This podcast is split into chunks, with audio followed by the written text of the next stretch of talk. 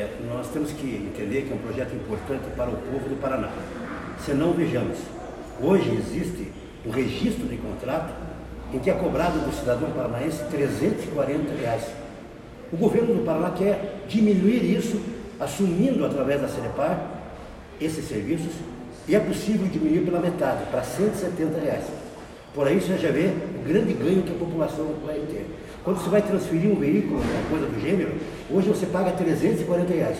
Você vai passar a pagar 170. Desses 170, ainda uma parte vai para o DR e para as ações do Estado, para a educação de trânsito e para a recuperação de estradas.